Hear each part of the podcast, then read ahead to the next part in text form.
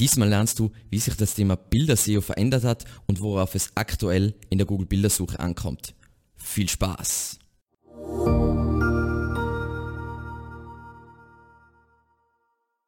Grundsätzlich hat sich wenig bis gar nichts an der klassischen Bilder-SEO verändert. Aber Google hat natürlich gigantische Fortschritte im Bereich der Bilderkennung, also Image Recognition gemacht, wodurch sie erkennen können, was auf dem Bild zu sehen ist. Nicht in 100% der Fälle, aber sie sind, sagen wir mal, sehr, sehr gut und ich zeige jetzt dann ein paar Beispiele, wie weit Google eigentlich schon in diesem Bereich fortgeschritten ist. Das heißt, bei der Bilder-SEO bzw. bei der Optimierung von Bildern für die Bildersuche muss ich mir, muss ich mir anschauen als SEO, mit welchen Labels äh, versieht Google das Bild, beziehungsweise ähm, welche Entitäten glaubt der Algorithmus zu sehen und so weiter. Also ich mache eigentlich Reverse Engineering wie bei sonst bei SEO auch. Ich schaue mir an, hey, die top platzierten Bilder äh, sind mit diesen Labels bzw. mit diesen Entitäten äh, gekennzeichnet. Das heißt, ähm, auf meinem Bild sollte das und das zu sehen sein und so weiter und leite davon dann meine Strategie ab, wenn für mich die Bildersuche wichtig ist. Und das ist wieder ganz, äh, oder das ist eine entscheidende Frage, denn nicht in jeder Nische ist es sinnvoll, Zeit in die Optimierung für die Bildersuche zu stecken. Wenn jetzt äh, ein Online-Shop bin in einem Bereich, in einem visuellen Bereich, wo Leute gewissermaßen sagen wir mal Einrichtungen und so weiter wo Leute oft sogar über die Bildersuche auf eine Webseite einsteigen, also auf einen Online-Shop einsteigen, dann ist es interessant zu optimieren. Wenn ich jetzt im SEO-Bereich bin und die Findung der richtigen Bilder sogar schon schwer ist und Bilderkennung funktioniert eigentlich im SEO-Bereich sowieso so gut wie gar nicht, weil es meistens sind irgendwelche Diagramme oder irgendwelche, genau, Grafiken, die irgendeinen komplexen Sachverhalt äh, erläutern sollen, dann ist Bilder-SEO aus meiner Sicht jetzt nicht so wichtig, weil die wenigsten Leute so auf der Seite einsteigen. Trotzdem eben saubere Bildersuche hilft natürlich auch, die Seite, auf der diese Bilder sein, besser zu ranken. Äh, es ist jetzt kein großer Faktor in die meisten Bereiche. Da gibt es eh coole Studien von zum Beispiel Distilled von Tom Anthony, wo er zeigt, jetzt nachträgliche Bildoptimierung, also dass sie die Alt-Attribute und Title-Attribute, dass sie die noch optimiert, dass das kaum einen Effekt hat. Und was wir uns heute anschauen, sind neun Tipps, um eine bessere Performance bzw. bessere Rankings in der Google Bildersuche zu haben. Es sind ein paar Klassiker dabei und auf jeden Fall Neuigkeiten. So, unsere Nummer eins ist teste das Labeling der Top-Ranking-Bilder. Und was ich mit Labeling meine, ist, ähm, es gibt von Google die Google Cloud Vision, diese API. Ähm, ich habe das schon erwähnt in unserem Video über YouTube SEO, weil sie verwenden das ja auch für YouTube, um zu erkennen, was auf einem Thumbnail zu sehen ist und ob das jugendfrei ist und so weiter. Also es ist echt crazy, was man da machen kann. Und ich zeige euch jetzt, wie irre es ist, was man damit machen kann. Und jetzt springen wir mal drauf. Es gibt so einfach ähm, ein Tool, wo ihr das ausprobieren könnt und so weiter. Also Drag and Drop. Und jetzt schauen wir uns einmal an, wie gut das funktioniert. Zack. So, und hier sehen wir also jetzt das Ergebnis der Analyse und man sieht richtig, also welche Bildausschnitte für Google was zeigen und dann gibt es den Punkt, aus meiner Sicht sehr interessant, Punkt Labels und der zeigt eben Plush, Stuffed Toy, Cust uh, Costume Head, Textile, Santa Claus, Fictional Character, Party Head und so weiter. Und wie wir sehen, ist Google offensichtlich relativ gut darin, dieses Bild einzustufen, was darauf zu sehen ist. Und dann gibt es den Punkt Web und da sieht man die Entitäten, was Google mit diesem Bild verbindet. Und also Stuffed Toy, dann irgendwas Randoms, was ich jetzt nicht weiß, aber da steht auf jeden Fall Owl. Owl klingt schon mal richtig. Plush, Beak, Snout und so weiter. Wahnsinn, weil das Bild ist jetzt super. Das ist nicht einmal, das ist irgendeine Spielzeugeule, die was jetzt nicht super eulenmäßig ausschaut und trotzdem kann Google das erkennen. Das heißt, ihr seht, das funktioniert schon richtig gut. Und jetzt zeige ich euch das einmal mit einem anderen Beispiel noch. Mit einem echten Foto, äh, mit einem echten Foto, äh, mit einem echten Menschen drauf, wollte ich sagen. Und da haben wir jetzt, was sind da für Objekte zu sehen? Eine Person, Sonnenbrille, eine Jacke, wieder nochmal Glasses, also Brille, Scarf, wie gesagt, ich glaube nicht, dass es ein Scarf ist, aber es schaut fast aus wie ein Schal und eben Bags, stimmt auch. Schauen wir uns wieder die Labels an, Eyewear, Fashion, Sunglasses, Glasses, Outdoor, Vision Care und so weiter und als Entitäten Clothing, Fashion, Sustainable Fashion und so weiter. Also die Klassifizierung, Kategorisierung beziehungsweise die Labels sind unglaublich passend. Und da gibt es Analysen dazu von Moss beispielsweise, die zeigen, dass du das wirklich reverse engineeren kannst. Das heißt, du schaust da an, welche gemeinsamen Labels bzw. gemeinsamen Entitäten die Top-Bilder haben zu einem bestimmten Keyword und dann sehe also, was Google zu dieser Suche, zu diesem Keyword ähm, sich erwartet in ein Bild. Und so kann ich dann reverse engineeren und vorhersagen, hey, wenn auf dem Bild die Elemente drauf sein, dann kann es Top Rankings generieren. Und wenn ich jetzt aber zum Beispiel für dieses Longtail äh, Keyword ranken will, dann muss was anderes auf dem Bild zu sehen. Das heißt, ihr könnt genau das gleiche, was bei SEO macht, auch in diese Richtung machen. So. Und das heißt, was lernen wir aus diesem Punkt? Schau dir einfach die Labels und die Entitäten der Top-Ranking-Bilder an und leite daraus ab, welches Bildmaterial bzw. Ähm, was auf dem Bild zu sehen sein sollte. Unsere Nummer zwei ist wähle aussagekräftige Dateinamen. Absoluter Klassiker, aber nochmal kurz zur Verdeutlichung. Ähm, das schaut jetzt alles so aus, oh mein Gott, Google kann alles erkennen und so weiter und es ist alles magisch und so weiter. Sie sehen genau, was auf dem Bild ist, aber sie liegen auch oft daneben. Da gibt es das klassische Beispiel, dass Google sich sehr schwer damit zu tut, den Unterschied zwischen Käse und Butter zu sehen, äh, zu erkennen. Ja, das heißt, Google braucht schon andere zusätzliche Indikatoren. Und einer dieser Indikatoren ist zum Beispiel äh, Dateiname, steht in der offiziellen ähm, äh, Google-Doku zu Bildern, dass sie sich das anschauen. Und hier kannst du also dem Algorithmus helfen, zu verdeutlichen, was auf deinem Bild zu sehen ist. Und idealerweise nennst du dein Bild wie dein Main Keyword. Das heißt, wenn du mehrere Bilder hast, hast du natürlich unterschiedliche Dateinamen, logischerweise, und wahrscheinlich unterschiedliche Keywords, weil die Bilder zeigen ja andere Sachen. Und was da ganz wichtig ist, ist, dass das ein klarer Name ist. Das heißt, macht es nicht super lang einen langen Dateinamen mit voll vielen Wörtern drin, sondern macht es einfach klar, hey, auf diesem Bild ist ähm, eine Frau zu sehen mit ähm, Shopping Bags oder was auch immer. Mir fällt jetzt einfach mit Handtasche hat sie auch, glaube ich, dabei und so weiter. Auf jeden Fall benennt das Bild so Frau beim Shoppen oder sowas. Irgendwas, was super klar und aussagekräftig ist und versucht es nicht Keywords reinzustaffen, ist eh in der Google-Doku genauso äh, vermerkt. Dann unsere Nummer drei bietet zusätzlichen Kontext, damit Google es noch besser versteht. Im Alt-Attribut wird ein Screenreader verwendet, im Title, Title-Attribut und in der Caption, also der Bildbeschreibung. Und zuerst einmal zum Alt-Attribut voll viele tun sich schwer damit, hey, was gehört da jetzt in das Alt-Attribut rein? Und dann verwenden halt die Leute das Main Keyword also, oder was auch immer, aber man muss immer zu bedenken, dass das ja auch für Screenreader verwendet wird, für Leute, die was zum Beispiel relativ schlecht sehen können und so weiter, wo es dann vorgelesen wird. Und deswegen ist der Tipp, glaube ich, vom Matt Katz ursprünglich, dass du sagst, dies ist ein Foto von einem bla bla bla und wie du das dann beschreiben würdest, das ist was du ins Alt-Attribut reinschreibst. Und dann werden manche sagen, ja, aber was ist bei einer Grafik? Bei einer Grafik würde ich sagen, so, äh, dies ist eine Grafik, die veranschaulicht und genau das schreibe ich da rein, weil dann macht es auch wirklich Sinn, wenn es von einem Screenreader vorgelesen wird und für einen Algorithmus bietet es noch mehr Kontext. So, der Titel, das Title-Attribut wissen wir alle, das wird als Tooltip, wenn ich mit der Maus über das Bild drüber fahre, wird, äh, wird das, äh, ist da ein Pop-up und das heißt, das Ganze sollte beschreibend sein. Das heißt, ich würde da einen Satz, der alleinstehend Sinn macht, reinschreiben. Und dann die Bildbeschreibung, das ist einfach klassisch, gibt es ein WordPress, was unter ein Bild wirklich äh, angezeigt wird. Das heißt, in, in diesem Fall wäre frau-shopping.jpg die Bildbeschreibung und da Google den umliegenden Text, vor allem den sehr nah umliegenden Text zu einem Bild wieder in das Bildersuche-Ranking mit einbezieht, ist natürlich wichtig, dass ich da einen super beschreibenden Bild, äh, Text zum Bild verfasse und auf jeden Fall als Sätze, als vollständige Sätze. Und da kann man sich nochmal austoben äh, mit vielleicht Secondary äh, Keywords bzw. Verfeinerungen, um noch mehr Informationen über dieses Bild zu bieten. Genau. Und jetzt machen wir ganz kurz eine kurze, äh, einen kurzen Abstecher zu unserem Instagram-Account, weil äh, viele es noch ganz, glaube ich, äh, mitgekriegt haben. Auf unserem Instagram-Account publizieren wir in sehr regelmäßigen Abständen, nämlich zweimal die Woche, Kurzvideos mit Kurztipps äh, SEO-Tipps, also die letzten Themen war, wieso du deine Webseite immer wieder auf Mobile verwenden solltest und die Evolution in der Google-Suche. Und jede Woche erscheinen da zwei neue Kurztipps und es ist einfach ein bisschen angenehmer für unterwegs, weil es einfach ein leichter snackable Content.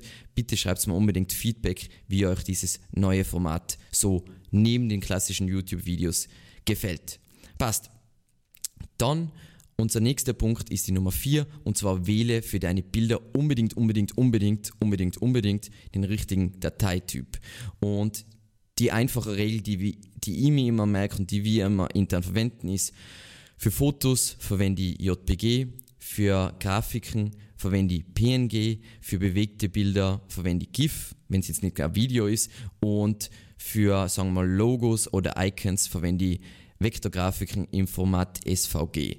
Und was ist da der Vorteil von SVG, ist, dass es nie, also von einer Vektorgrafik ist, eh, es ist perfekt responsive. Das heißt, du hast, das kann nicht verpixeln, weil so funktioniert immer Vektorgrafik. Und das ist ganz wichtig, weil dadurch spart sie unglaublich viel Dateigröße. Das ist jetzt eh dann der nächste Punkt.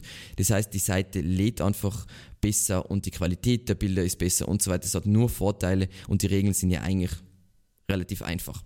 Dann unsere Nummer 5 ist, liefere das Bild in der idealen Auflösung. Ähm, was früher, und ich meine jetzt wirklich früher, äh, immer wieder passiert ist und was wir bei Kunden trotzdem immer wieder sehen, ist, auch auf einem mobilen Endgerät mit einer kleinen Auflösung wird äh, 1500 mal 1500 Bild geladen. Das heißt, das, das ganze, das riesige Bild muss heruntergeladen werden, wodurch natürlich die Ladezeiten erhöht werden und was überhaupt keinen Sinn macht, weil ich will für jeden, für jeden Screen jetzt nicht für jeden perfekten Screen, aber ich will möglichst das perfekte Bild ausliefern, damit nicht, damit die Dateigröße so klein wie möglich äh, halten kann. Und was Dabei aber wichtig zu erwähnen ist und wieso es dann nicht Sinn macht, nur kleinere Bilder zu verwenden, ist, hochauflösende Bilder sind logischerweise von der User Experience besser, plus sie ranken besser in der Google Bildersuche. Das heißt, ich will auch immer eine hochauflösende Variante anbieten. Und das heißt, wir wollen eigentlich für unterschiedliche Auflösungen andere Größen von Bilder laden. Wir brauchen also responsive Bilder und da gibt es schon seit einer ganzen, ganzen Weile ähm, dieses Source Set und da lest auch auf den Beitrag durch, da wird das alles erklärt, was eigentlich gemacht wird. Du gibst an das Bild in unterschiedlichen Formaten und passend zu zur Auflösung wird das richtige Bild geladen. Das heißt, wenn ich äh, auf einem riesigen Bildschirm bin, so auf einem Desktop wie ich jetzt bin, dann wird das große Bild geladen. Wenn ich auf einem Mobile, auf Mobile bin, mit einer kleinen Auflösung wird das kleine Bild geladen. Und so wird nie sinnlos irgendwas geladen. Und das ist natürlich der Traum und das ist genau das, was wir wollen. Wenn du jetzt WordPress verwendest, dann ist schon seit äh, Version 4.4 ähm, verwendet WordPress das automatisch und wenn du ein Bild hochladest, dann legt er das Ganze in unterschiedlichen Formaten, äh, das Bild in unterschiedlichen Größen an und liefert dann das richtige Bild aus und darum muss man sich darum dann nicht kümmern. Dann unser Nummer 6, ich habe es eh schon eingeleitet, ist reduziere unbedingt die Dateigröße. Und was ich da empfehlen würde, da braucht man jetzt nicht unbedingt extrem viel drum herum reden. Es gibt da zum einen schon ein Video dazu von uns und das zeige ich da an. Und was aber derzeit aktuell einfach mein Tipp ist, verwende unbedingt, wenn du WordPress verwendest, das kostenpflichtige Plugin. ShortPixel ist aktuell, hat die beste Compression, glaube ich, für PNGs und JPGs und das ist das, was du am öftesten verwenden wirst. Und wenn du irgendwas anderes verwendest, dann verwendest du das, was Google so geil findet, nämlich Image Opt-in. Ich meine jetzt nicht Google der Algorithmus, sondern die Google-Mitarbeiter halten dieses Tool für, für das ultimative Image Opt-in. Äh, Opt der Name ist zweifelhaft. Passt das war eigentlich eh schon alles. Ah ja, genau. Interessant ist noch, wenn ihr jetzt Vektorgrafiken verwendet, was wir ja gesagt haben, was wir für Logos und Icons verwenden, also SVG, ähm, dann gibt es dieses Tool. So, genau, das ist ShortPixel, das ist das Image Optim und dann gibt es dieses Tool und das komprimiert auch, auch wieder die SVG. Das heißt, da könnt ihr noch mehr einsparen, wobei SVGs, glaube ich, grundsätzlich sowieso nicht so groß sind. Dann kurzer Hinweis für alle, die es nicht wissen. 18. 19.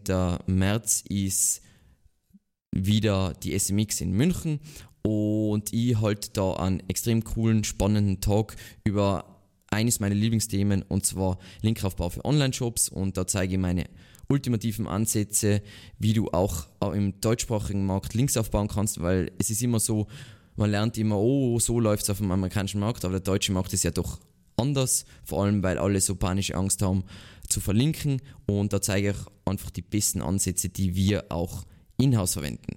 Passt.